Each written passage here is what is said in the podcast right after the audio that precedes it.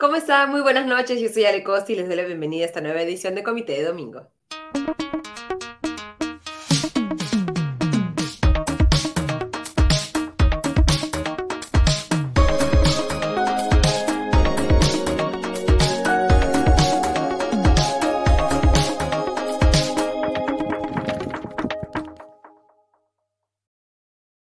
Hoy tendremos a tres invitados, en realidad dos invitados y un una visita de la casa. Conversaremos con Roberto Castro, director general de, Chalaca y conductor del podcast del Comité de Lectura, o hecho con el Comité de Lectura, Lectura de Juego, para hablar sobre este comienzo del Mundial, una fiesta que debería estar concentrada en el fútbol, pero que lamentablemente nos hace debatir sobre temas de derechos humanos, derechos de eh, comunidades como la LGTBQ, eh, más, etcétera qué tanto podemos esperar futbolísticamente de este mundial y qué tanto se va a deslucir por estos otros temas políticos, lo vamos a conversar con Roberto Castro. Luego conversaremos con el abogado penalista Roberto Pereira sobre la sentencia a Kenji Fujimori por el delito de tráfico de influencias. Kenji Fujimori todavía no eh, irá a prisión. ¿Por qué? Lo vamos a explicar claramente con Roberto Pereira. Y luego tenemos al invitado de la casa, Augusto Tausen Klinge, curador principal del Comité de Lectura, con quien vamos a conversar sobre los temas políticos de la semana, la cuestión de confianza 2.0 del Premier Aníbal Torres y también la inminente visita de la misión de la OEA que empezará ya mañana lunes sus reuniones. Antes de pasar a las entrevistas, le agradecemos como siempre a nuestro auspiciador Limaná. En Limaná encontrarás comida deliciosa y natural elaborada con superfoods. Ven y disfruta de un ambiente único en el corazón de San Isidro. Limaná ofrece una amplia variedad de deliciosos platos con opciones keto, paleo, veganos y vegetarianos que estamos seguros te sorprenderán. Empezamos entonces el programa dándole la bienvenida a Roberto Castro, director general de Chalaca y conductor del podcast Lectura de Juego. ¿Cómo estás, Roberto? Muy buenas noches y bienvenido a Comité de Domingo. Hola, Alejandra, ¿cómo estás? ¿Qué tal? Un gusto estar con ustedes. Un gusto también tenerte con nosotros. Ya empezó el Mundial, digamos, en términos de porcentajes, ¿no? Sobre el 100%, cuánto hemos estado pensando en fútbol y cuánto hemos estado pensando en esos otros temas relacionados con el, el, anfitrión del Mundial, Qatar. Bueno, a ver, es un poco difícil hacer un balance numérico sobre el tema, pero es claro que hay todo un, eh, un tema de discusión que es un problema en el cual el propio ente organizador, o sea, la FIFA, se metió al darle el mundial a un país que iba a estar sujeto a una serie de cuestionamientos. Yo creo que en realidad en estas cosas hay que siempre separar también la paja del trigo, entender que en todo eh, aspecto se cuecen habas. Qatar es un país con una serie de guerras comerciales activas, por lo cual siempre va a haber quienes quieran bombardearlo de manera natural. Eh, es un país en el que ciertamente existen muchísimas cosas cuestionables, como también las existen en muchos otros países del mundo en los que también se han jugado Copas del Mundo y en los que ha pasado un poco de todo. La historia de la humanidad en el siglo XX está acompañada por la Copa del Mundo, inclusive en sus momentos más álgidos, con Francia albergando un mundial un año antes del, estallido de la Segunda Guerra Mundial y con los nazis prácticamente eh, en las puertas de la invasión, incluso anexando eh, Austria y asimilando a los jugadores austriacos a su selección a la fuerza para jugar el Mundial del 38. Entonces, la historia del fútbol está llena de estas cosas y, y eso, esto es un solo un capítulo más. Lo que tiene el caso de Qatar de particular, mirándolo desde el fútbol, es que lo que nunca tuvo, mm, digamos, pies ni cabeza es darle la sede del Mundial a un país sin tradición futbolística alguna, que jamás había participado en el torneo, que hoy ha entrado a los registros como el primer anfitrión que pierde su partido de debut en un Mundial, lo cual es una barbaridad futbolística, porque el anfitrión en realidad se le suelen facilitar las cosas para poder mantener cierto interés sobre el torneo y que además hoy ha protagonizado un, un hecho que, claro, es casi bochornoso para, para cualquier eh, aficionado del fútbol, que es ver a la afición catarí masivamente dejando el estadio casi en el medio tiempo, decepcionada de la actuación de su equipo, algo que digamos, están en libertad de hacerlo, pero se ve muy mal, ¿no? O sea, no solamente porque la gente muere por estar en, un, en una Copa del Mundo, sino porque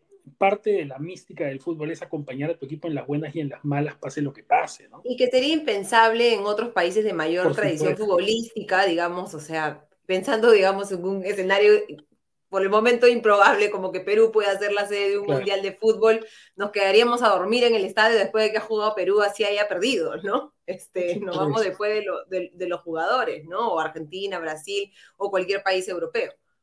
Sí, y en realidad lo que pasa también es que Qatar, eh, en ese sentido, pues eh, ha acumulado una serie de, cuestionamientos por la forma, desde la forma en que se eligió a la sede, que ya está comprobado eh, por todo, digamos, todas las fuentes de investigación habidas y por haber, inclusive con veredictos judiciales, que hubo dolo en la elección de la sede.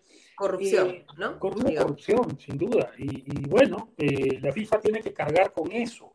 Ahora, también es verdad, hoy día hay un artículo muy recomendable sobre la indignación selectiva con Qatar del, argentino Andrés Burgo, hoy día lo leí en el diario Tiempo Argentino, es muy recomendable el artículo, eh, donde señala cómo se difunden bulos o, fake news acerca del Mundial y que la gente los repite como mantras, por ejemplo, cuando se habla de la cantidad de obreros fallecidos, eh, hay una letra chiquita, digamos, la, la, nota de la Guardian que se viralizó sobre el tema, decía en pequeño que el torneo había tenido, eh, o que mejor dicho, que la cifra de seis, más de 6.500 obreros fallecidos es un acumulado de todos los obreros fallecidos en Qatar desde el 2010, que incluyen incluso a los que fallecieron por COVID. O sea, eh, digamos, se, se, ha hecho una repetición de la cifra, porque sí, sin llegar a lo que realmente significa hablábamos de la cifra, ¿no? Esta cifra viralizada de 6.500 que todo el mundo eh, recibe, eh, repite,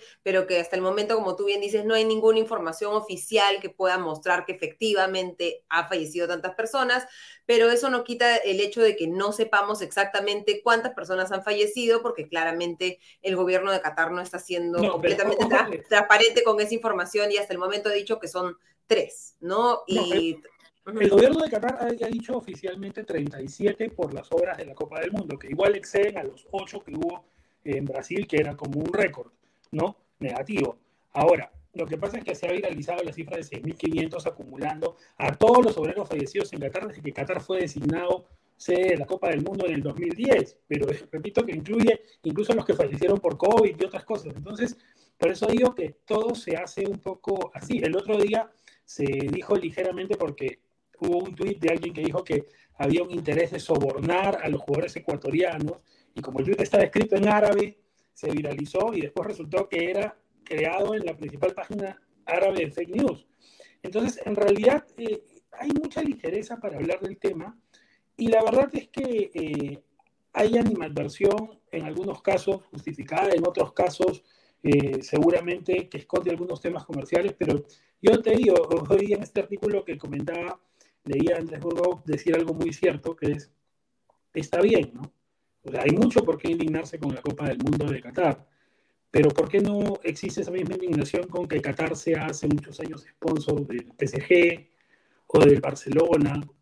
¿no? ¿Y por qué en Europa sí se acepta el dinero de Qatar para jugar eh, los principales torneos europeos y nadie dice nada si al final termina siendo lo mismo? Entonces, esa parte es, es, es aquella donde hay que Yo voy un poco contando, dando un poco de información sobre lo que tú decías. Efectivamente, ya son más o menos unos tres, más de una década, ¿no? De fuerte inversión de los países del Golfo en el, fútbol europeo, ¿no? Tenemos el Newcastle, que eh, el dueño es de Arabia Saudita, el Paris Saint Germain Qatar, el Manchester City, eh, el Emiratos Árabes Unidos, el Leeds United Bahrein, el Nottingham Forest Kuwait, el Arsenal FC Irán, el Aston Villa Egipto, Sheffield, el, eh, United de Arabia Saudita, etcétera, ¿no? También tenemos a muchos futbolistas peruanos que juegan en países que tienen también las mismas leyes como Qatar.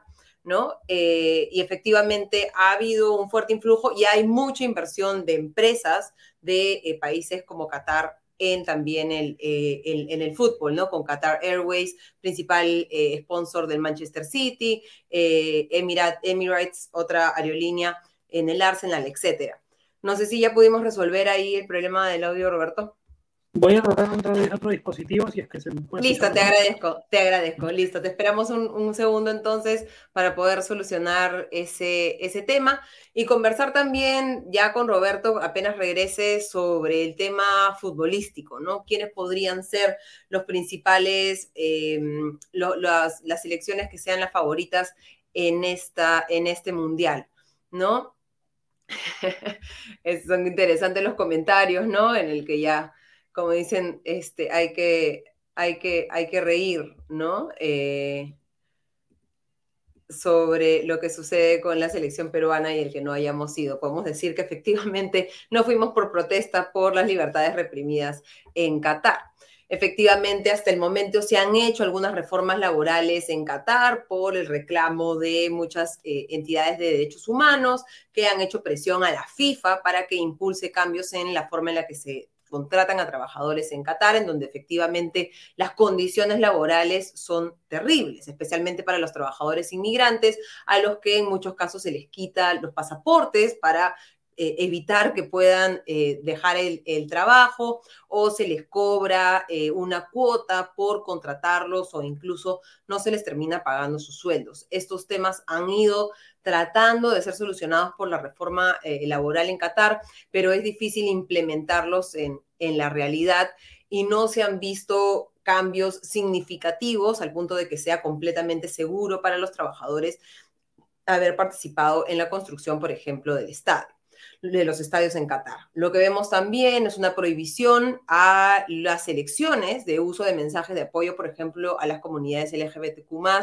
que estaban planeadas y como hemos visto por los cánticos de los hinchas de Ecuador en el partido de hoy, no se vende cerveza, ¿no? En los estadios, pese a que Budweiser tiene un contrato multimillonario con eh, la FIFA para auspiciar el Mundial.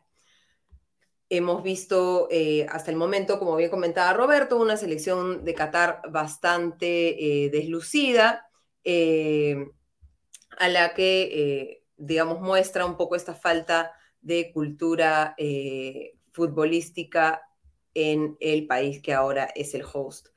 Bueno, entonces les pedimos disculpas por el audio, pero trataremos de, seguirlo con el, con el pequeño problema que tenemos hablábamos un poco de, lo estaba comentando un poco los problemas, la falta de cerveza en los estadios, ¿no? Menos de 48 horas antes de que empiecen los partidos, recién se confirma que efectivamente Budweiser, pese a que es un... Eh, un auspiciador del Mundial, ¿no? Y tiene un contrato millonario con la FIFA, no va a poder vender cerveza en los estadios, que ha llevado a los ecuatorianos a hacer unos cánticos que pocos han entendido en el mundo y que lo traducían de una manera eh, eh, bastante particular. Pero yendo un poco a lo, a lo futbolístico, ¿no? ¿Qué tan lucido crees que va a ser futbolísticamente este Mundial eh, hecho en un lugar con, digamos, tan poca cultura futbolística como Qatar? El, hecho de que Qatar sea al final anfitrión y que eh, en realidad no tenga un buen desempeño no va a, a, menoscabar el resto de la Copa. El resto de la Copa tiene la posibilidad de, de, mostrarnos un campeonato altamente competitivo. Además, estamos, a ver, futbolísticamente es el final de una era, ¿no? La era de Lionel Messi y de Cristiano Ronaldo que ha sido una era importante para el fútbol, pero en mundiales no se ha traducido todavía en ningún gran resultado. Y en realidad, para ambos, pero en especial para Messi, que eh, es el representante de un país. Entonces, eh, entonces mira, eh, Messi es representante de un país como Argentina que tiene una identidad ganadora, que ha sido dos veces campeón del, de la Copa del Mundo, Cristiano logró ganar una euro con Portugal, que ya es bastante para Portugal. Eh, ya cada cual tiene sus preferencias, quién puede haber sido mejor a lo largo de la historia de los mundiales, a lo largo de la historia del fútbol, en realidad es Messi o Cristiano, si hubo otros jugadores mejores. Lo cierto es que Messi y Argentina como industria necesitan ganar un mundial con Messi antes de su retiro para que, digamos, eh, toda la onda mesiánica pueda subsistir comercialmente unas décadas más, como ha sido con Maradona hasta el día de su fallecimiento, ¿no? Porque fue campeón del mundo con Argentina y fue un héroe nacional. Entonces, eh, para Argentina hay una urgencia por resolver el tema, porque Messi ya no va a volver a jugar un mundial muy probablemente, o quizá vaya uno más de repente, pero ya como un, jugador más de, un corte decorativo, porque los años pasan y eso... eso Entonces es un mundial con un reto fortísimo para, para, para dos íconos del fútbol contemporáneo que tienen una deuda, digamos, cada uno con sus países, con sus aficiones y que han tenido relaciones también bastante eh, bipolares, por decirlo menos, con, con, sus aficiones, ¿no? Que en un momento los odian y en otros eh, momentos lo, los aman. Y, y, eso es por un lado, ¿no?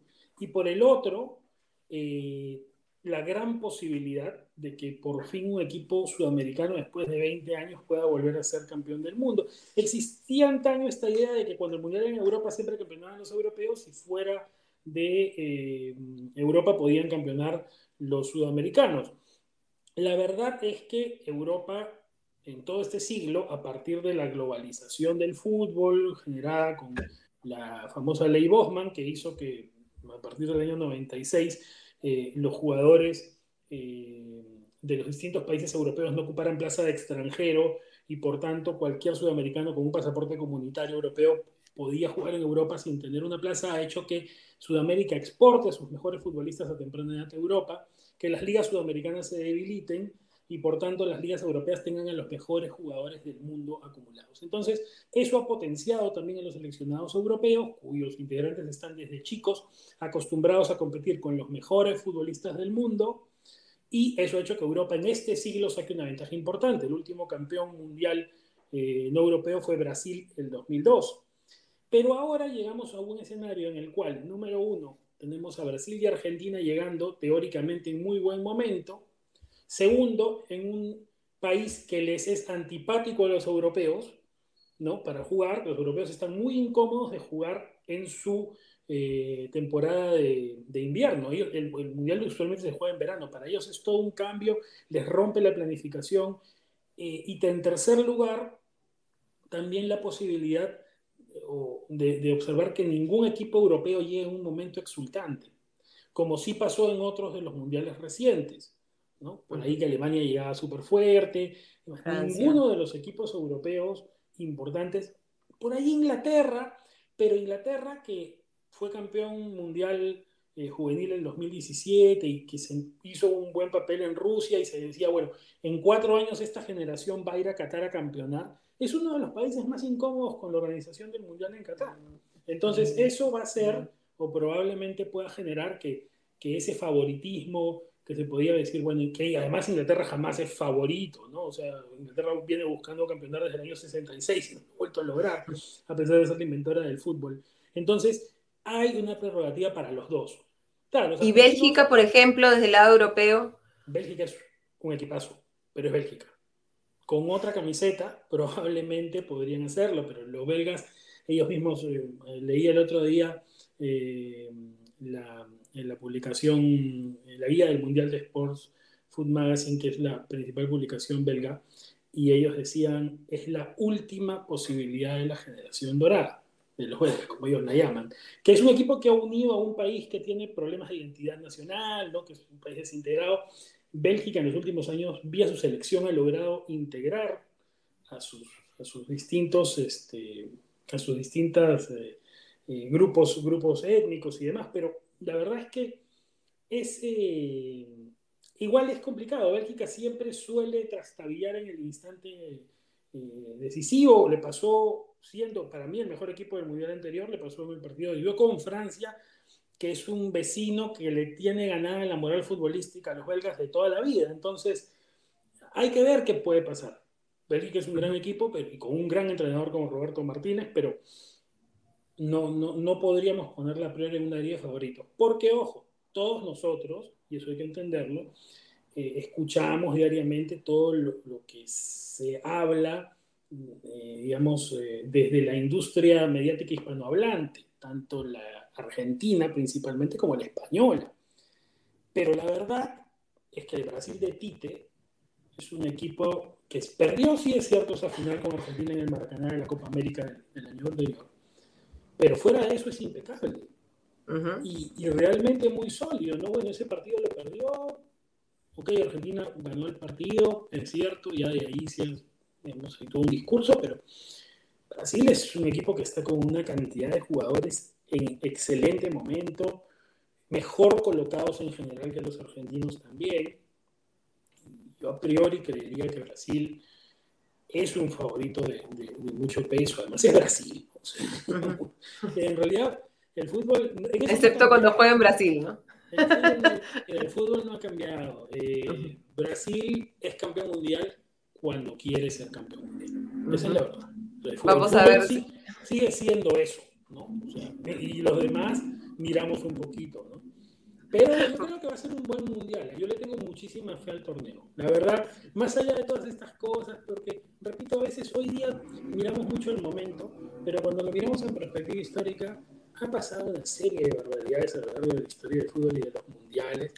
claro, pero digamos que siempre tenemos la, la esperanza de que ahora estemos un poco mejor y de repente vemos por una ventana que hay espacios en el mundo en el que todavía hay muchas cosas que trabajar, ¿no? Sin duda, y hay más exposición de todo, ¿no?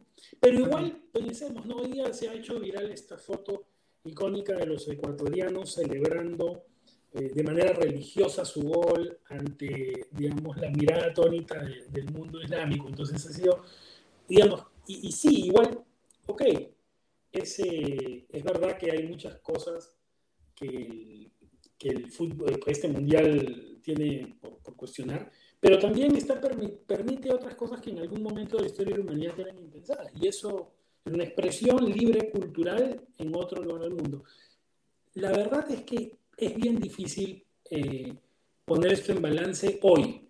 Habrá que mirar en el tiempo.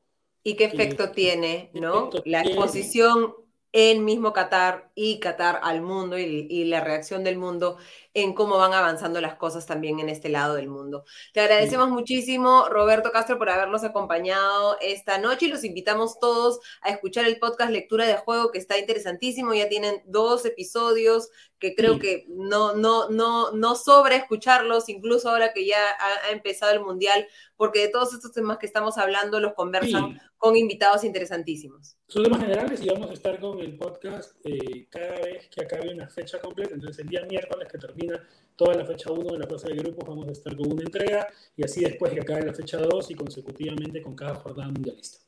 Perfecto, Roberto. Entonces te vamos a tener seguramente en un próximo comité de domingo cuando ya tengamos algunos partidos más del Mundial para poder hacer el análisis de lo futbolístico. Cuando veamos a todos los equipos vamos a tener una mejor mirada de todo. Exactamente. Muchísimas gracias, Roberto. Muy buenas noches. Y vamos a cambiar radicalmente de tema para, digamos, ver una pérdida esta semana, un partido entre Kenji Fujimori y el Poder Judicial peruano, que ha sido perdido por el hijo del expresidente Alberto Fujimori, hermano de la lideresa de Fuerza Popular, Keiko Fujimori, un caso que empezó con la difusión de los denominados mamani videos por precisamente el partido de Keiko Fujimori, Fuerza Popular, eh, para revelar los acuerdos, las negociaciones a las que eh, estaba buscando Kenji Fujimori para convencer a más congresistas de que votaran en contra de la vacancia del expresidente Pedro Pablo Kuczynski. Porque es que Kenji Fujimori, pese a esta sentencia de cuatro años y seis meses, no está actualmente en prisión. Lo vamos a conversar con Roberto Pereira, abogado penalista. ¿Cómo estás, Roberto? Muy buenas noches y bienvenido de nuevo a Comité de Domingo. Eh, muy buenas noches, un gusto estar con ustedes en sus. Muchísimas gracias. En, este, en esta constante clase de derecho penal, que es seguir las noticias políticas en el Perú, a la que te agradecemos que te sumes siempre como profesor Roberto, ¿qué, ¿qué, es lo que ha pasado en este caso? ¿Por qué es que Kenji Fujimori no está actualmente en prisión? Bueno, porque hay una regla en el Código Procesal Penal que permite que cuando se dicta una sentencia condenatoria a personas que están en libertad, que es el caso de Kenji Fujimori, los dos excongresistas eh, procesados junto con él, Bienvenido Ramírez y Guillermo Bocángel, y el asesor, Alexei Toledo, me parece, eh, la norma dice que aquellas personas que, cuando la sentencia se condena a personas que están en libertad, la sala puede suspender la ejecución de la condena eh, hasta que la segunda instancia confirme la decisión. Esa es la razón por la cual se ha suspendido la ejecución de la condena en el caso de Kenji Fujimori y los otros dos congresistas que han sido condenados a una pena mayor a cuatro años. ¿no? Y, por lo tanto, qué depende ¿Por dónde pasa esa decisión? ¿Cómo se toma? ¿De qué factores depende? Básicamente es una, es una regla eh, eh, según la cual si la persona está en libertad, ¿no? Eh, el que se limite una sentencia en primera instancia requiere su confirmación en segunda para que pierda la libertad. ¿no? Entonces, esa es la regla que está en el código. Y, no se aplica en todos los casos entonces. Se ha aplicado a muchos otros casos también en el, cuando ha habido condenas a personas que están en libertad. ¿no? Diferente sería si Kenji Fujimori hubiera estado en prisión preventiva. Claro, ahí la cosa hubiera sido distinta porque ya está en una situación de privación de libertad, entonces no es posible eh, suspender esa privación de libertad para, para esperar una decisión de segunda instancia, ¿no? Entonces ahí claramente ya la persona está privada de su libertad y por lo tanto eh, lo que corresponde simplemente es el cumplimiento de la pena efectiva, ¿no? Aquí la defensa de Kenji Fujimori va a apelar o ya ha apelado, se va a ir a una segunda instancia. Revisando un poco los argumentos que hemos podido conocer hasta el momento de la sentencia, eh, ¿ves tú la posibilidad de que esta decisión se pueda revertir en una segunda instancia? ¿Esto de qué dependería? ¿Qué tan fuerte, digamos, son los indicios que han llevado al Poder Judicial a dictar esa sentencia por eh, eh, tráfico de influencias? Sí, bueno, en primer lugar habría que decir que es una, la, la, condena estuvo a cargo de la Sala Penal Especial de la Corte Suprema, que es un colegiado integrado por magistrados de mucha experiencia, ¿no? Sobre todo en el sistema anticorrupción y con una trayectoria académica bastante reconocida, como el caso del doctor Neira Flores. No me refiero a la doctora Inés Villabonilla, que preside, el doctor Neira Flores, que es el que ha leído la sentencia, y la doctora Grossman. Eh, por lo tanto, eh, creo que es un colegiado eh, que eh, desde mi punto de vista ha hecho un trabajo adecuado jurídicamente. Sin embargo, siempre hay la posibilidad, ¿no es cierto?, de que, de que se pueda revertir una decisión judicial, para eso está la, garantía de distancia plural, y yo creo que lo fundamental en este caso va a ser determinar si efectivamente eh, en el momento que hacen la oferta o que Kenji Fujimori con los congresistas que se aprecien estos eh, denominados así, eh, hacen una oferta, esa oferta es una oferta vinculada a, que se resuelva a favor del congresista Mamani algún caso que se encontraba pendiente en sede administrativa ¿no? o en sede judicial, que eso es lo que dice la norma del tráfico de influencias. El tráfico de influencias debe estar eh, eh, dirigido a interceder, a invocar influencias para interceder en un funcionario jurisdiccional o administrativo que tiene a su cargo un caso. Entonces yo creo que la discusión va a estar, va a girar en torno a eso si es que efectivamente eh, en ese momento eh, eh, los congresistas Fujimori, Bocángel y Ramírez tenían la capacidad ¿no? para poder influir en algún funcionario, en este caso del Poder Ejecutivo, que estaba conociendo algún caso, alguna controversia vinculado o vinculado que interesara al, congresista Mamani. ¿no? Entonces es un asunto más de interpretación del contexto en el que se da, de los hechos que giran en torno a esos ofrecimientos que hubo que recordemos estaban vinculados a eh, evitar la vacancia de Pedro Pablo Kuczynski eh, a cambio de eh, una oferta que habría habido de indultar a Alberto Fujimori, cosa que efectivamente luego de que la vacancia no se produce, precisamente por la votación del grupo de los denominados Avengers, ¿no? que impiden que se produzca la vacancia, el día 25 de diciembre, Pedro Pablo Kuczynski indulta a Alberto Fujimori lo que corroboraría pues que habría habido ¿no? un interés por parte de Kenji Fujimori y este grupo de congresistas para favorecer a Pedro Pablo Kuczynski eh, evitando la vacancia, ¿no? En una situación en la que tenemos, por ejemplo, a congresistas siendo investigados por la Fiscalía por haber llegado a acuerdos supuestamente con el Ejecutivo a cambio de obras para votar de determinadas maneras o incluso no apoyar mociones de vacancia. ¿Qué límites a ese tipo de negociaciones pone una sentencia como la que ha recibido Kenji Fujimori? ¿Cómo podría cambiar ese escenario de negociaciones entre el Ejecutivo y los distintos congresistas para tratar de encontrar apoyo en otras bancadas eh, fuera de, las bancadas oficialistas? Esa es una pregunta eh, muy importante, ¿no? Que tiene que ver con lo que acabo de decir, porque no estamos hablando de cualquier funcionario público, de cualquier persona, estamos hablando de congresistas que tienen un estatuto especial garantizado eh, o establecido en la Constitución y el reglamento del Congreso, ¿no? Eh, que entre otras cosas implica gestionar, ¿no? Cuestiones de ante los distintos estamentos del Estado para poder conseguir determinados resultados. Sin embargo, hay un límite. El límite es que uno no, el congresista no puede gestionar asuntos particulares, ¿no? Asuntos que le competen, ¿no? Eh, única y exclusivamente eh, a, su esfera personal o su esfera íntima o familiar, ¿no? Es decir, las gestiones para intereses personales están excluidos del ámbito de las actuaciones congresales en, los diferentes estamentos del Estado. Lo que, lo que el congresista tiene que hacer es la gestión de intereses generales, ¿no? Eh, que puede ser de grupo, sin duda, pero que tengan un nivel de generalidad y estén desconectados pues, de intereses exclusivamente eh, personales o, familiares. Es decir, lo que se prohíbe es el favorecimiento de sí mismo o de su entorno. ¿no? pero en, en, este caso, digamos, en que el éxito, entre comillas, de los congresistas, su popularidad frente a los votantes, su posibilidad de seguir ocupando cargos públicos en el futuro dependen del presupuesto que se destina a cada uno de, sus, de, de, los lugares a los que representa, sus lugares de origen, las obras que se hacen, etcétera. No podría interpretarse que si hay una negociación a cambio de, por ejemplo, hacer una obra de saneamiento o algo así, al que se le invita al congresista a la inauguración, podría eso interpretarse bajo esos parámetros de, de alguna manera beneficio personal o no?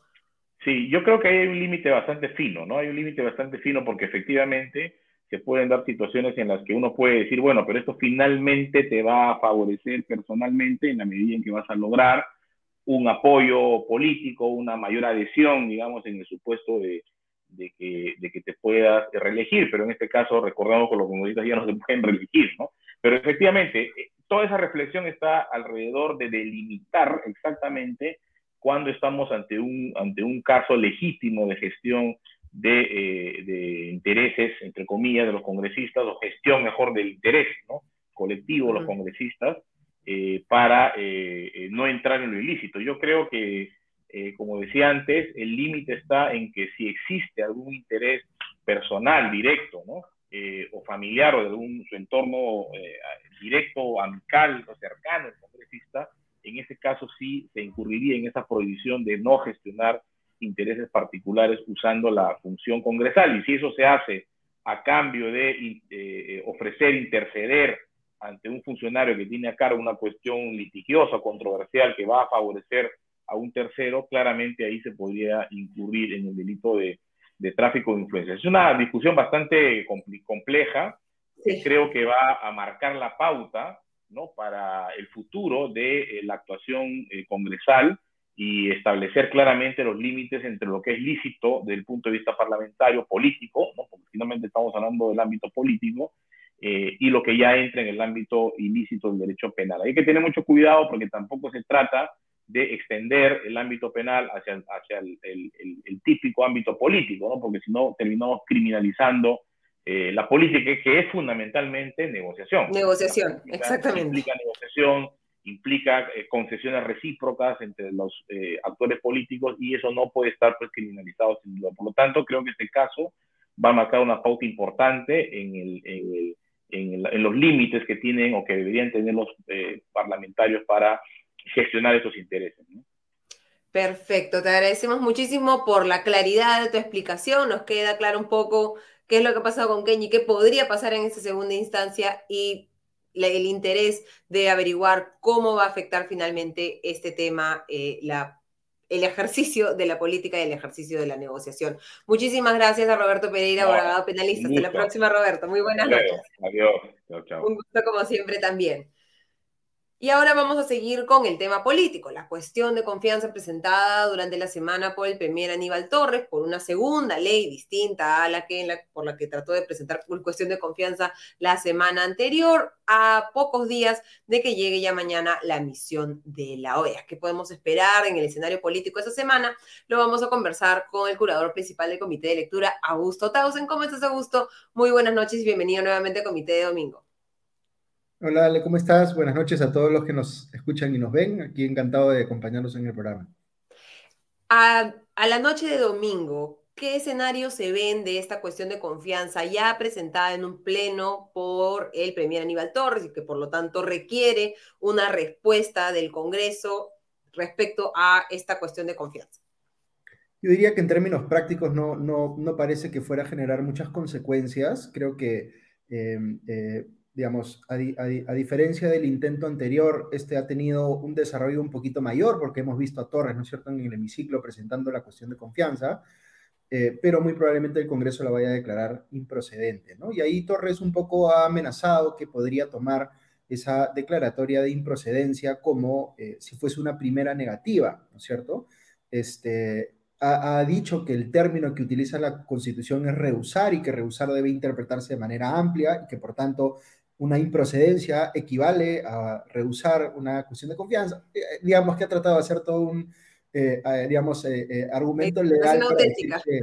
claro, que, que, ya con eso podría darse, digamos, como, como que se hubiese emitido la primera negativa. Y recordemos que siempre esta discusión de las cuestiones de confianza nos llevan a este escenario donde si se niega por segunda vez una cuestión de confianza, digamos que la Constitución habilita al Ejecutivo a poder disolver el Congreso que no es lo mismo que decir cerrar el Congreso, porque a veces se entiende así, eh, creo que de manera imprecisa, eh, pero que sí implica en la práctica, digamos, eh, anular al otro poder del Estado y someterlo a una elección. Es decir, esta discusión normalmente la, la, pensamos dentro de esta lógica de estos dos poderes del Estado, ¿no es cierto? El Congreso de un lado y el Poder Ejecutivo del otro, peleándose, ¿no es cierto? Y cada uno tratando de ver cómo anula al otro, ¿no?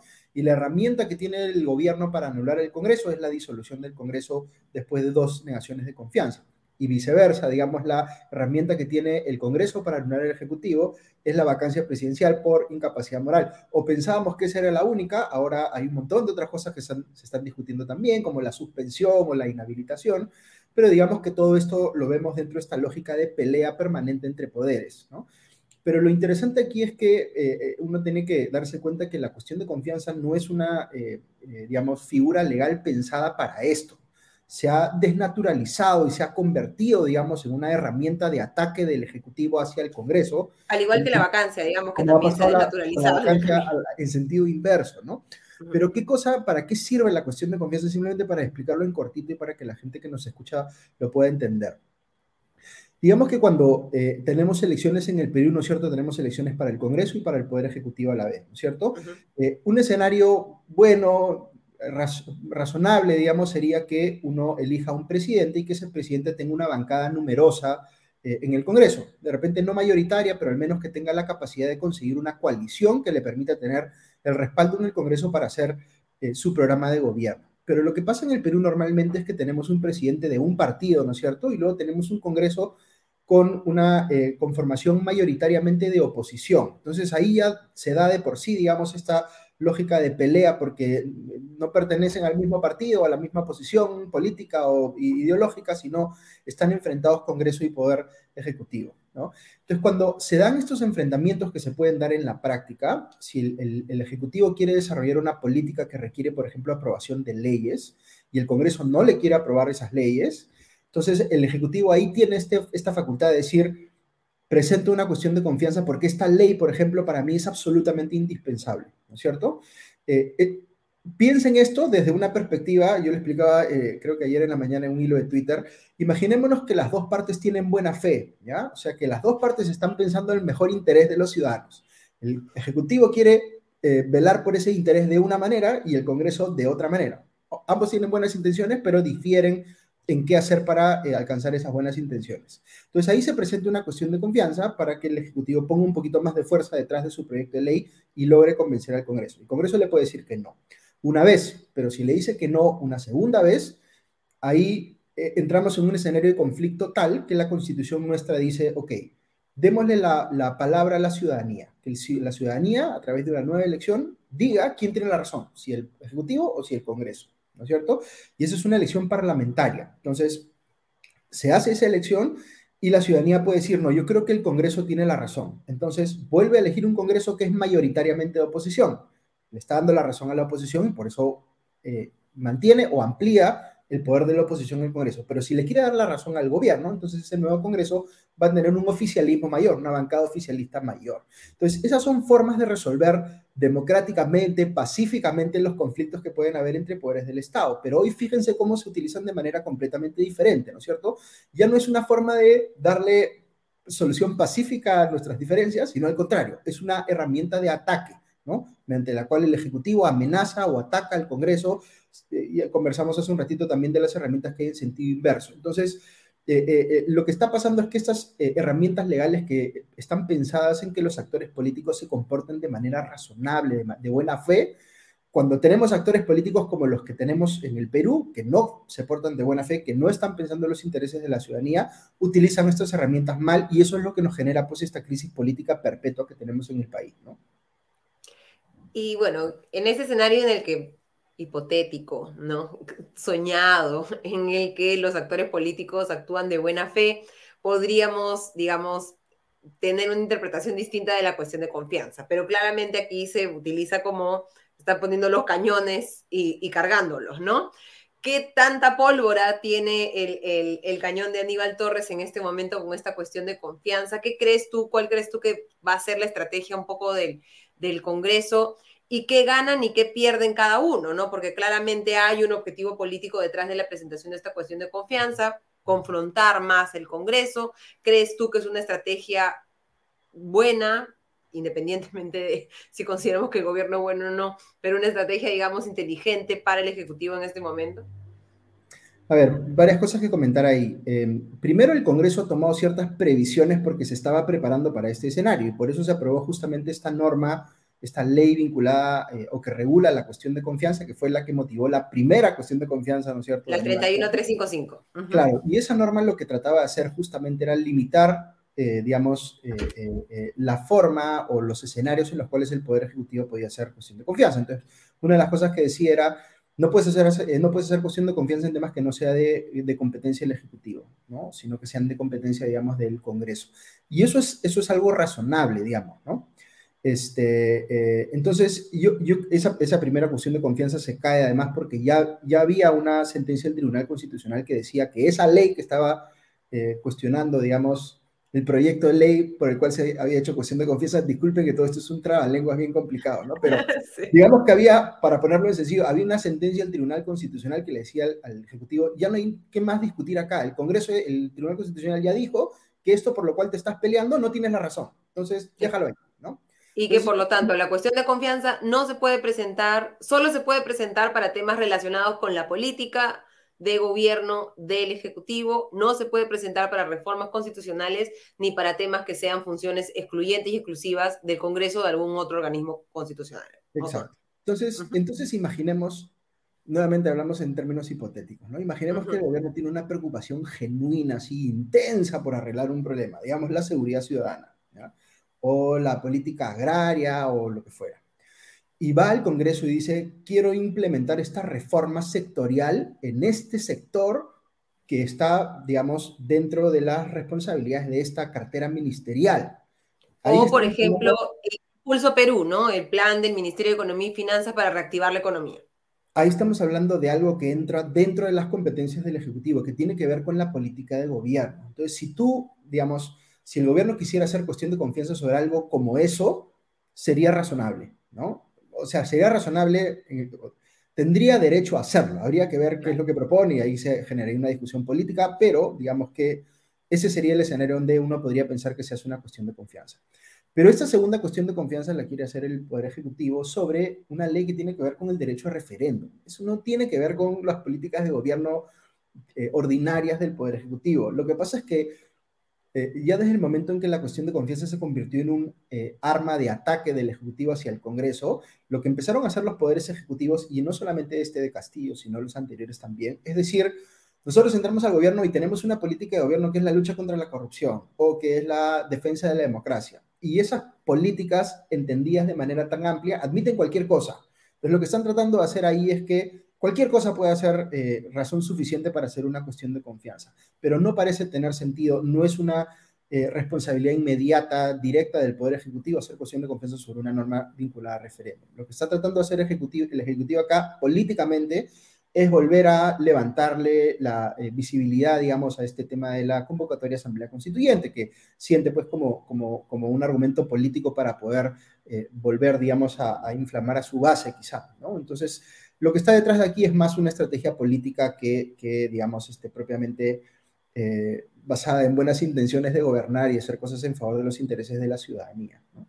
¿Y tú cuál crees, digamos, las opciones del Congreso son eh, declarar inaplicable, ¿no? Como la primera cuestión de confianza, la de la ley 31355, este pedido de cuestión de confianza, debatirlo y o sea, aprobar, digamos, el proyecto de ley del Ejecutivo y por lo tanto derogar la ley que regula el referéndum, o rechazar el proyecto de legislativo y rehusar la cuestión de confianza, como lo señala la, la Constitución. ¿Hay algún otro camino? ¿Cuál crees que va a ser el que podría tomar el Congreso? A ver, yo, yo creo que lo que va a querer hacer el Congreso es declarar una improcedencia, como hizo en el primer caso. Eh, la, otra alternativa que más o menos lleva lo mismo, solo que demora más, es eh, aceptar, digamos, la presentación de la cuestión de confianza, tramitarla, darle, digamos, o sea, mostrar que tienen interés en ver el proyecto de ley que el Ejecutivo ha presentado, pero finalmente traspasar por comisiones, rechazarlo, mandarlo al archivo en última instancia, ¿no? Eh, eso significa que recién en ese momento el, Ejecutivo podría tratar de sustentar que ahí le han negado la confianza, porque ya se archivó el proyecto de ley por el que hizo cuestión de confianza. Entonces eso como que patearía el tema hacia adelante, eh, pensaría yo. ¿no? Este, yo, yo no creo, digamos, y claro, cuando uno hace estos comentarios siempre se arriesga a meter la pata y que termine pasando lo opuesto a lo que uno cree, ¿no? Pero veo difícil, digamos, que, que, que que Torres quiera escalar esto al punto de asumir la negación fáctica, digamos, ¿no? Este, no, no, no, lo veo tanto por ahí, creo que más, más ha sido una amenaza, pero no, no algo que pueda cumplir o que quiera cumplir en la práctica.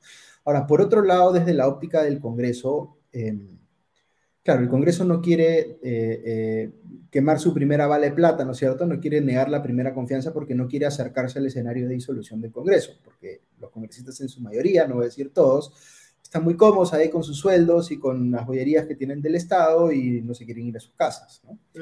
Eh, pero eh, yo creo que uno podría argumentar que este gabinete actual, liderado por eh, Aníbal Torres, es un gabinete que increíblemente ha durado bastante más de lo que ameritaría por la cantidad de exabruptos y cuestionamientos, digamos, que pesan sobre el gabinete en general y sobre Aníbal Torres en particular. Entonces, em, quizá yo sería un poquito más avesado en pensar que el Congreso tendría que asumir un poquito más de responsabilidad y entender que sí tiene que hacerle control político al gabinete de Aníbal Torres. Y yo he asumido posiciones públicamente en ese sentido, he dicho en mi podcast varias veces que Torres debe ser censurado como primer ministro, ¿no? Este, Pero no creo que el Congreso finalmente vaya a ir por ese camino.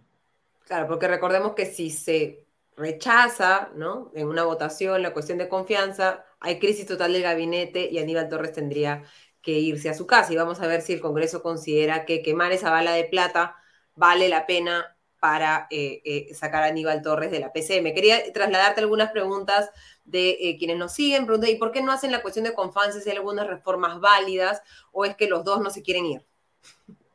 los dos no se quieren ir.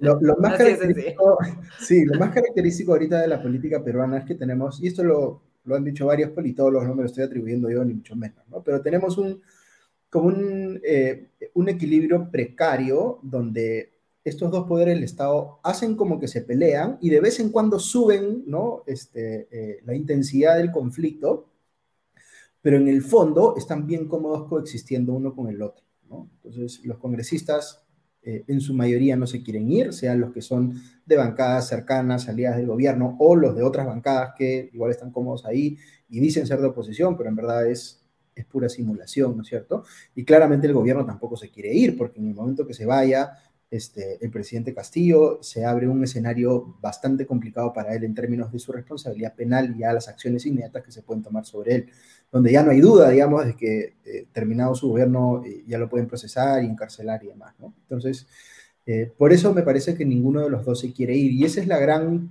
tragedia, digamos, de la situación política actual en el Perú, que es que los ciudadanos estamos como rehenes, yo diría, ¿no? O sea, tenemos dos poderes del Estado que son completamente ineficientes, este, defectuosos, eh, orientados a intereses contrarios a los de la ciudadanía, ¿no? Que persiguen sus propios eh, intereses personales, su provecho económico, este, estatus, poder, etcétera. Eh, y los ciudadanos no vemos mejoras, ¿no? Tenemos un gobierno que está gestionando las cosas de manera muy mediocre, ¿no? Con, con, una fuga de talento en el ejecutivo que es realmente pasmosa, ¿no? Y que hace a uno preocuparse de que esto no sea un problema solamente de ahora, sino que nos va a costar de repente décadas hacer que vuelva eh, la gente buena, digamos, a regresar al Estado. Y un Congreso que también es una desgracia. Yo creo que eso, eh, eh, digamos, este, hay, que reconocerlo en igual medida. Congresistas que no están haciendo tampoco nada relevante, que están jugando también esta... están entrando a este juego de la, de la pelea menuda, pero ellos tampoco tienen mucho que ofrecer de cara a cómo mejorar la situación de los ciudadanos. ¿no? Entonces, es nuestra política en esta situación de crisis permanente donde no hay mucha esperanza, lamentablemente, de que las cosas puedan mejorar y todo queda en manos de los ciudadanos, ¿no? De cómo los ciudadanos puedan ejercer presión y puedan, eh, eh, digamos, eh, hacer sentir su voz para que los políticos sientan que no tienen carta libre para hacer lo que les da la gana por siempre, ¿no? No, claro, y el costo que tú decías de, de, décadas es el costo de las cosas que no se están resolviendo en este momento y los problemas a los que no se le está prestando atención, todos los, digamos, los retrasos en educación generados por la pandemia, eh, la falta de inversión en, salud, eh, temas de hambre, ¿no? Eh, más de un 40% de los peruanos señala que en los últimos tres meses ha tenido que dejar de comer porque no alcanzaba la plata para comprar recursos, para comprar alimentos el hecho de que todavía no vemos una política coherente para afrontar una posible escasez de alimentos eh, eh, que, se va a dar en el, en el futuro, por, porque claramente esta eh, campaña agrícola no va a ser lo que debería ser para evitar un incremento de los precios. Y mientras tanto vemos, como tú dices, a nosotros como rehenes en el medio. Y en este escenario llega la misión de la OEA, buscada por el presidente Pedro Castillo, eh, y, llega a, eh, empieza ya las reuniones mañana, todavía no tenemos una, una agenda, se publicó una, pero la OEA ha señalado que era un documento falso.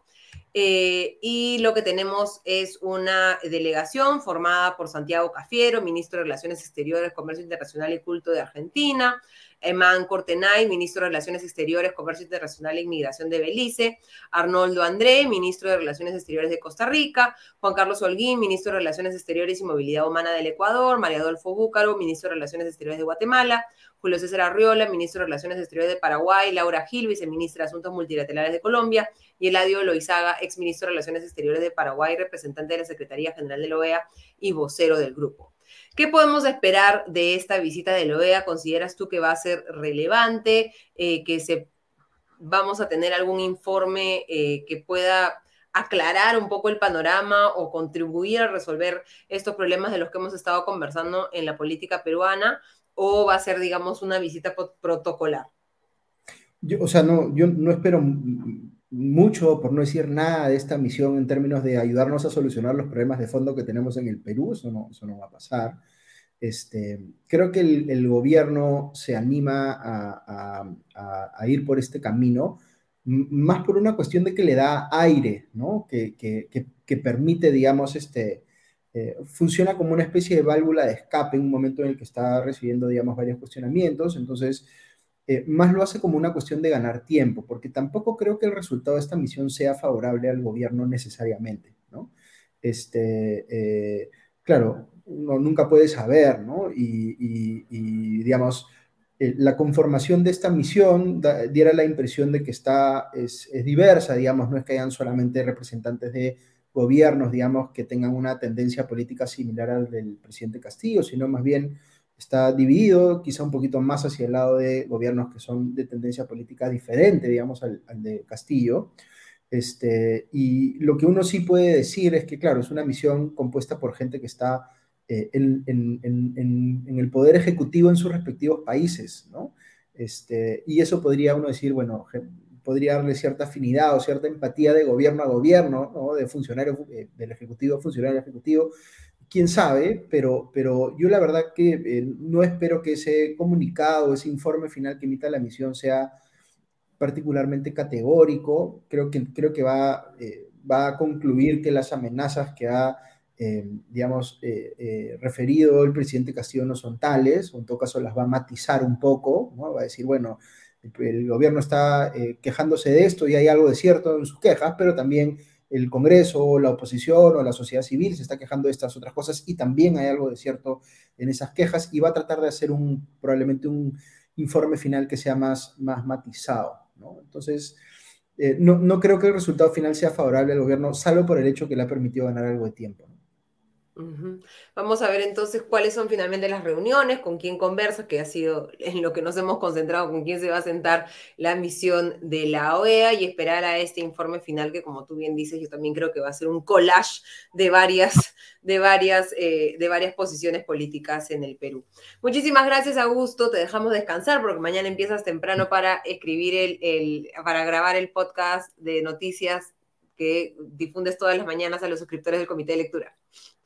Dale, dale, ahí conversamos. Un abrazo a todos los que nos escuchan. Chao, chao. Muchísimas gracias, Augusto. Muy buenas noches. Y antes de pasar a la sección en tiempo real con Diego Salazar, eh, queremos invitarlos a ponerle un like a este video y si no lo han hecho, suscribirse a la cuenta de YouTube del Comité de Lectura, donde eh, podrán encontrar también en la descripción información sobre cómo pueden suscribirse a los podcasts de noticias de Augusto Tausen, a mi podcast económico de todos los días y también al podcast de noticias internacionales de Farid Cajat.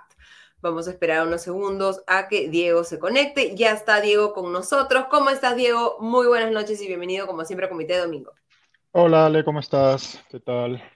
¿Qué, tal? ¿Mucho mundial, poca política? ¿Mucha política, poco mundial? Eh. ¿Cómo ha estado, cómo ha estado sazonado el menú de, de este domingo? No, en realidad el tema omnipresente ha sido, pues, obviamente, el terrible accidente ocurrido en el aeropuerto Jorge Chávez eh, pero si bien ha sido el tema omnipresente y hemos tenido pues muchos reportajes en los distintos dominicales, eh, no hay mucho que comentar porque eh, como todos, me imagino, los peruanos sabemos hasta este momento, porque pues, es un tema que todos estamos siguiendo con atención, no hay nuevas revelaciones, ¿no? Ha habido algunos comunicados ayer y hoy, eh, de las distintas autoridades o, u organismos que, tienen, que están relacionados pues tanto con el manejo del aeropuerto como del cielo, ¿no? Eh, del tráfico aéreo eh, peruano y de las empresas implicadas.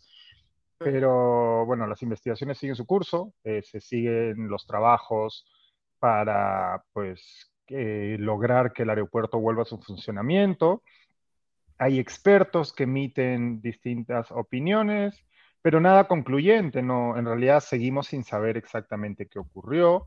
Sabemos que tanto Corpac como la TAM eh, señalan que no tienen idea de que así ese camión ahí, ¿no? Que es, el, kit de la cuestión, ¿no? las responsabilidades que, llegado el caso, eh, dependerán de quién tomó la decisión de que ese camión ingrese, ¿no? De que ese camión de bomberos ingrese. Hasta ahora no lo sabemos, ¿no? sí, o pues, sea, hay, que, hay que recordar que, digamos, el Ministerio de Transportes y Comunicaciones ha señalado que no había ninguna autorización de que ese camión esté en el, el camión de bomberos, la, autobomba, en la pista de aterrizaje, mientras que Lima Airport Partners, que es la empresa que administra y maneja el aeropuerto, ha indicado que se había coordinado previamente con Corpac, que es la entidad pública que maneja, digamos, la coordinación en, de, lo, de, los vuelos. Se había coordinado previamente con ellos para hacer este simulacro, se había definido la hora y por eso nos explican por qué es que se ha permitido que... Eh, eh claro, y Corpac, y, Corpac, y Corpac a su vez señala que no, no, y que tienen las grabaciones. No, esto, creo que esto es importante porque estamos tan acostumbrados, o mucha gente está tan acostumbrada al funcionamiento de un aeropuerto, ¿no? Y nos quejamos de que las cosas no funcionen, de que hay un retraso, pero en realidad no entendemos lo complejo que es el sistema de funcionamiento de un aeropuerto. Estamos hablando de centenares de vuelos, eh, más aún en un caso como el aeropuerto de Lima, en donde hay una única pista. Una sola pista. ¿no? Con lo cual, digamos que el nivel de coordinación necesario es extremadamente alto, eh, el nivel de peligrosidad, los aviones llevan primero que nada, pues son estos pájaros de metal de muchísimas toneladas que a su vez llevan varias toneladas de combustible. Y a una velocidad... A velocidades, eh, pues, tanto de despegue como de ya en el aire altísimas. Muchísima gente, tanto en tierra como en el aire, como en, dentro de la aeronave. Eh, entonces, todo esto hace que eh, el manejo de un aeropuerto esté coordinado absolutamente al milímetro. Entonces, lo que ha ocurrido en el aeropuerto de Lima es extrañísimo, ¿no? Nadie se, y por eso hay este cruce de descargos, ¿no? De, pues nosotros no sabíamos, eh, como oía a uno de los expertos, decía, claro, pues un avión una vez Em, acelera para despegar, pues eso no hay quien lo detenga, ¿no? Estás hablando de una nave de varias toneladas con unas no puede girar, no combustible, no puedes girar, no puedes apretar el freno, no puedes meter el freno de mano ni nada que se, nada que se le parezca, ¿no? Eh, pero, y como te decía, Corpac, eh, pues que es la autoridad responsable, dice que ellos no autorizaron y que además hay grabaciones ya revisadas que indican que en ningún momento se dio una autorización para que ese camión de bomberos ingrese. De nuevo, pues esto acaba de ocurrir, parece una eternidad, pero ha sido hace poco y hay mucho que eh, todavía desgranar y, ver. Eh, sigue siendo un misterio, que es lo que, es lo que ha causado pues, la trágica muerte de, de estos dos hombres, de estos dos bomberos, ¿no? Y que pues, eh, y que hace que el aeropuerto siga cerrado y, la consecuente cancelación de vuelos tanto de salida como de llegada. Ese ha sido el tema dominante. Ha habido pues distintos análisis, pero de nuevo, eh, creo que pues con este resumen más o menos, eh, lamento no tener mucho más que informar al respecto porque no hay más que informar ahorita mismo, ¿no? Hay los comunicados. Sí, y hay una investigación del Ministerio Público que finalmente es el que va a determinar si es que aquí ha habido algún tipo de, dolo o de, y a diferencia y a, ¿no? y a diferencia porque esto me hacía recordar en cierta medida, ¿no? Con todas las, saltando eh, todas las diferencias del caso, el accidente en el mar de, eh, eh, de Repsol. A diferencia de lo que ocurre en un caso como el de Repsol, aquí hay un track record de todo. Hay paper trail de absolutamente todo. O sea, todo lo que ocurre en un aeropuerto, en, un, en las aeronaves, en tierra, en la torre de control, todo queda registrado.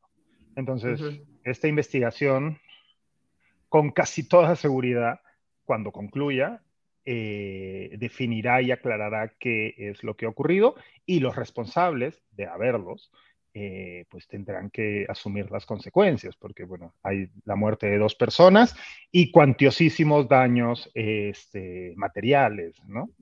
Sí, para, y, para distintas partes. Exacto, y un daño también para el turismo peruano en general. Sí, por eso estoy contando eso dentro año. Exacto, ha, dado la vuelta al mundo y muchísimas personas que podrían estar pensando viajar a, Perú en el los futuro. los, aeropuertos eh, son sometidos a constantes revisiones, hay distintas eh, regulaciones que tienen que cumplir y distintos eh, ratings que tienen, a los que tienen que acceder para que nuevas aerolíneas vuelen a un país, para que puedan ampliar los, eh, las líneas de las líneas de ¿no? los destinos a los que puede de los que puede llegar un avión a los que puede llegar. O sea los aeropuertos están extremadamente reglamentados y debe ser así. Entonces claro esto no solo tiene por supuesto ya es suficiente desastre y catástrofe y tragedia la muerte de, de estos dos bomberos pero esto además tiene muchísimas consecuencias no porque los aeropuertos pues tienen o sea, son eh, para un país como el Perú, bueno, solo tenemos un aeropuerto de esa capacidad, ¿no? Es la principal entrada del turismo al país y además esto, los aeropuertos están constantemente sometidos a revisión, ratings, etcétera, que, que se degrade un aeropuerto, que por ejemplo la aviación norteamericana decida que el aeropuerto de Perú o de cualquier sitio no, sea lo suficientemente seguro, eso tiene un efecto este, cascada y habrá otras líneas aéreas que decidirán no volar, etcétera, etcétera. Entonces aquí hay mucho todavía, vamos a ver mucho en las próximas semanas y meses al respecto y eso sí, no va a pasar como lo que ocurrió con Repsol, que pues parece que ya nadie se acuerda, ¿no? En el gobierno el primero. Ojalá. Eh, eh, aquí hay, o sea, la investigación tiene que concluir y hay suficiente material para aclarar lo, ocurrido. El otro caso que ha centrado la atención de los dominicales ha sido este espantoso asesinato de una ciudadana mexicana, Blanca Arellano, Terrible. Eh, que llevaba en nuestro país unos tres meses. Eh, llegó al Perú a conocer a una persona con la que había mantenido eh, comunicación en una plataforma de videojuegos, ¿no? que es, una forma perfectamente normal en la que mucha gente establece contactos y relaciones hoy en día. esta chica o esta mujer estuvo tres meses viviendo o compartiendo su vida con esta persona, un ciudadano peruano. Eh, y el día 7 de noviembre, hago el resumen para, la gente que no tenga, no haya estado siguiendo el caso, y el 7 de noviembre su familia alertó de que habían perdido contacto en redes sociales con ella. Luego de tres meses de haberse, eh, bueno, mudado de manera informal al Perú, ¿no? Eh, días después, eh, la policía de Huacho encuentra una cabeza cercenada en las playas, en una playa, y al día siguiente encuentran otras, este, otras partes de un cuerpo, en ese momento todavía sin identificar.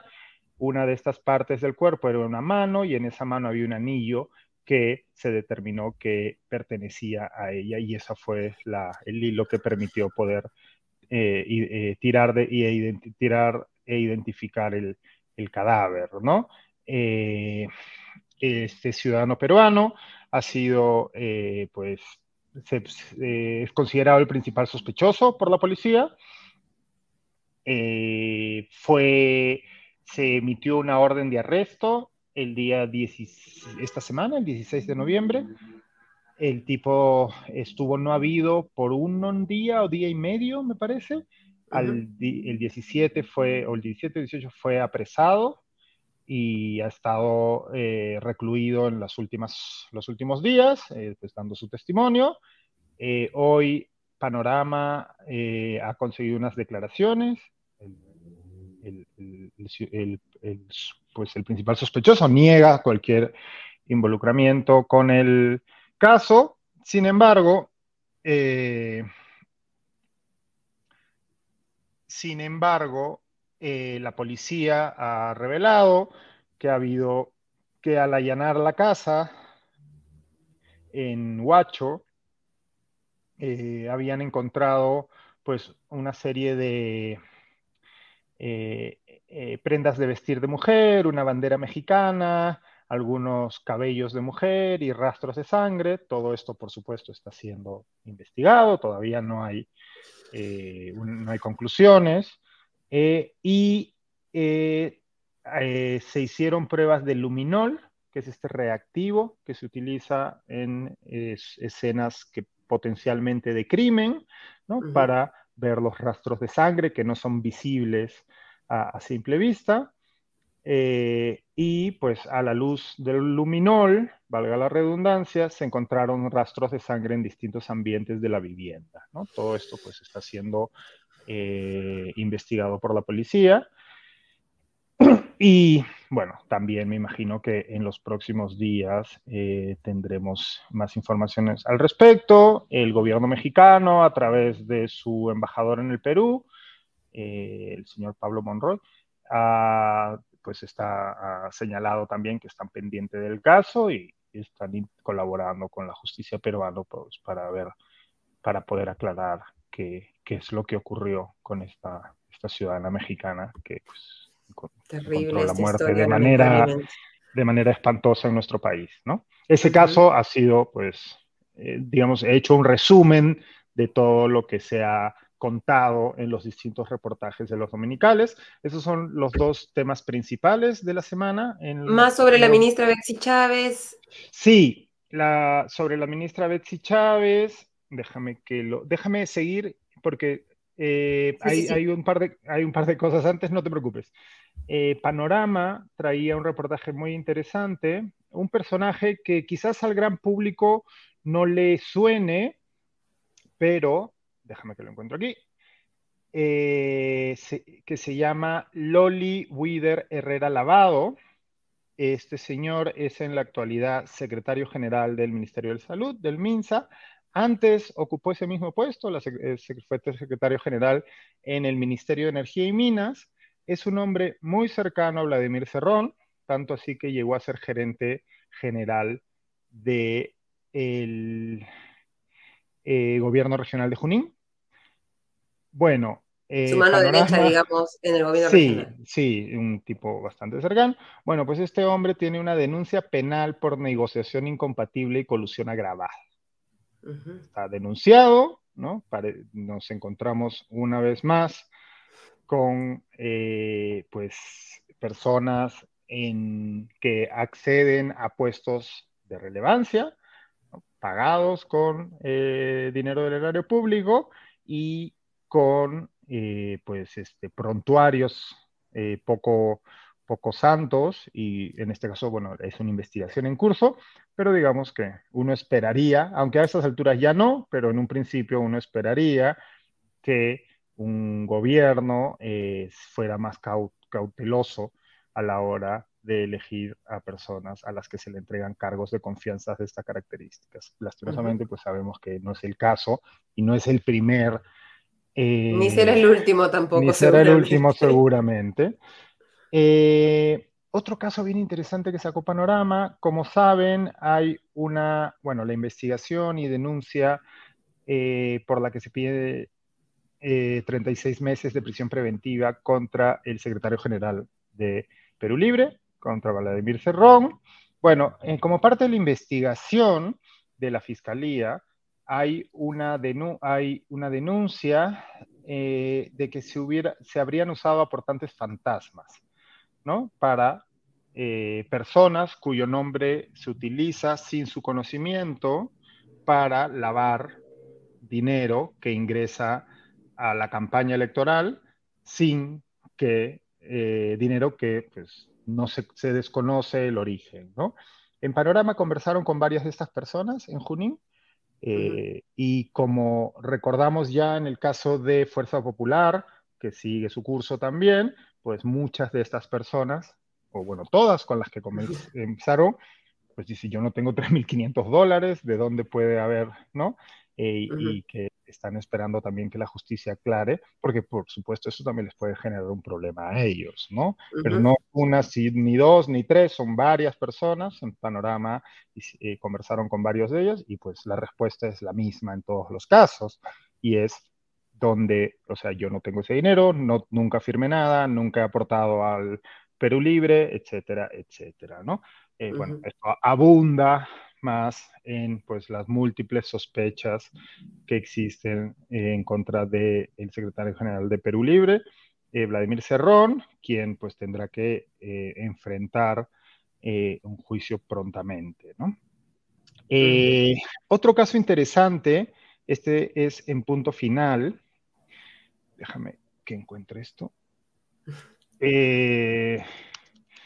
el asesorísimo eh, Henry Chimabukuro, eh, pues como todos sabemos es asesor, no se sabe bien de qué, el, el gobierno dice que es asesor de inteligencia, ¿no? Del gobierno de, eh, del presidente Castillo, del despacho presidencial. Sin embargo, un informe de Contraloría revelado por Punto Final ha señalado que existen no una, sino varias, varias irregularidades en la contratación, que ni siquiera es contratación de este, de este señor, ¿no? Te voy a dar un, par de, ejemplos que están eh, contenidos en ese informe.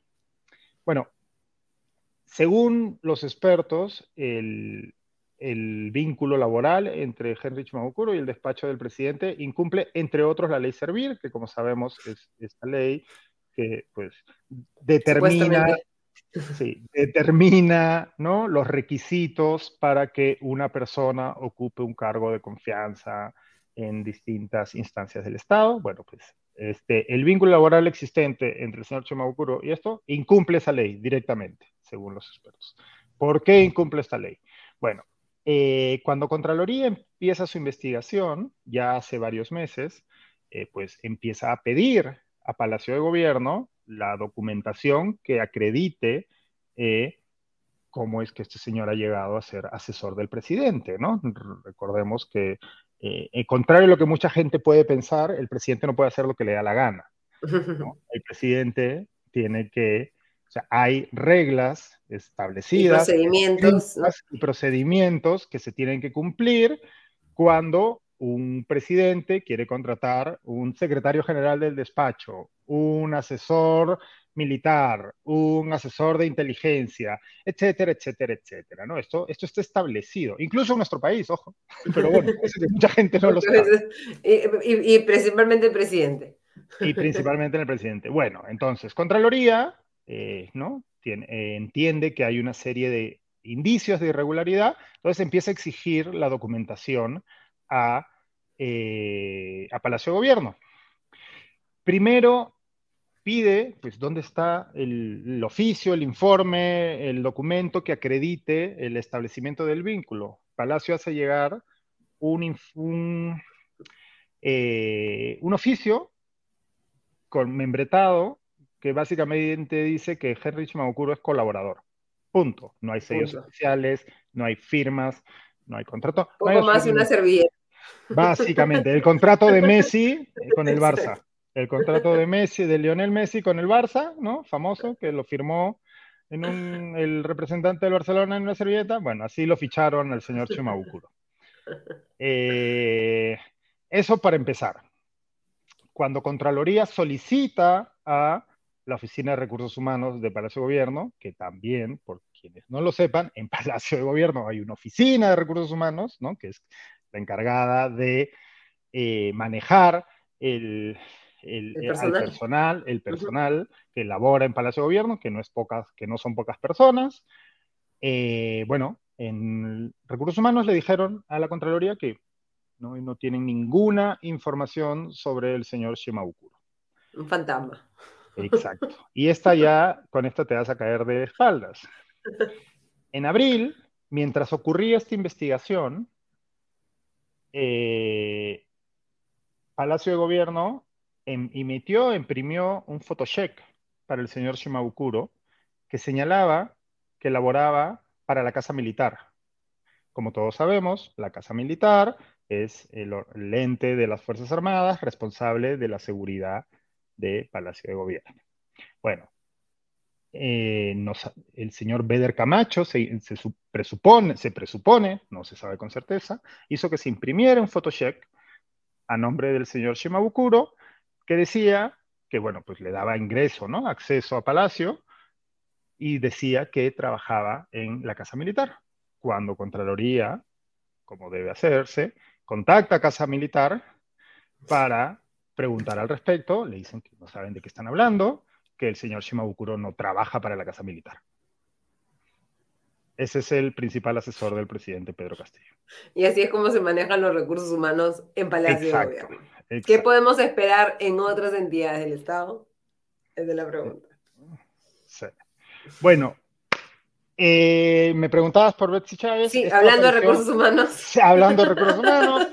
Esto apareció en Cuarto Poder. Ya habíamos tenido información eh, la semana pasada, ¿no? Cuando se reveló que mantenía una relación sentimental con el señor Abel Sotelo, que también trabajaba en el ministerio. Bueno, ahora resulta que dos familiares del señor Sotelo, eh, déjame que te digo los nombres, ¿no? La señora Flor de María Sotelo, de 30 años, y el otro señor Marco Antonio, hermano de la señora Flor de María, eh, también han obtenido contratos con distintas entidades del Estado. Uno de ellos eh, ha firmado contratos con Salud Tacna, que es una entidad adscrita al Ministerio de Trabajo, y la señora Flor de María eh, se reunió en enero con la ministra, con la, en la entonces congresista Betsy Chávez, y en agosto se graduó como bachiller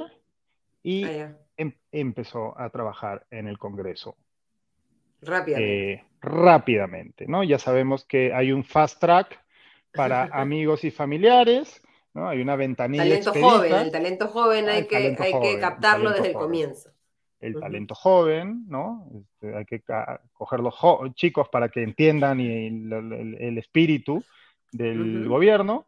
Bueno, pues este han, surgido nuevos, nuevos cuestionamientos a, eh, por decirlo de una manera eh, el sistema de captación de personal de la ministra Betsy Chávez.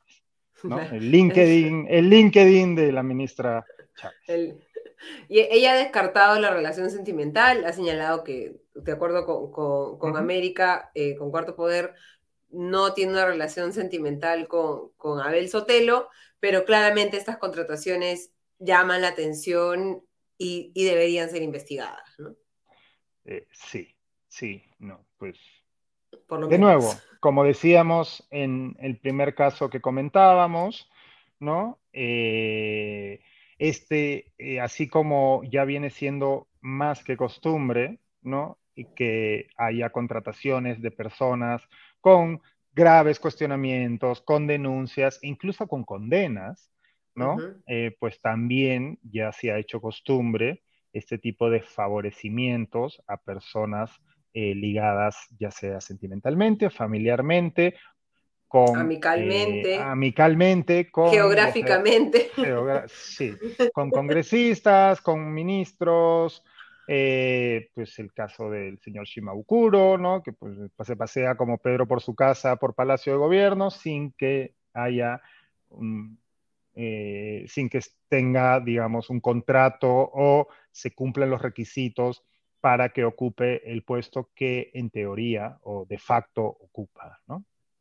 sí, más, digamos, más leña al fuego, más, digamos, se repite la misma historia, cambian los nombres, pero lamentablemente vemos que ya una de las pocas políticas de gobierno, una de las pocas reformas es esta reforma laboral en el aparato estatal para, para mal, ¿no? No una reforma para mejorar la cosa, sino para utilizar el, aparato de gobierno como, como un espacio para contratar a los amigos.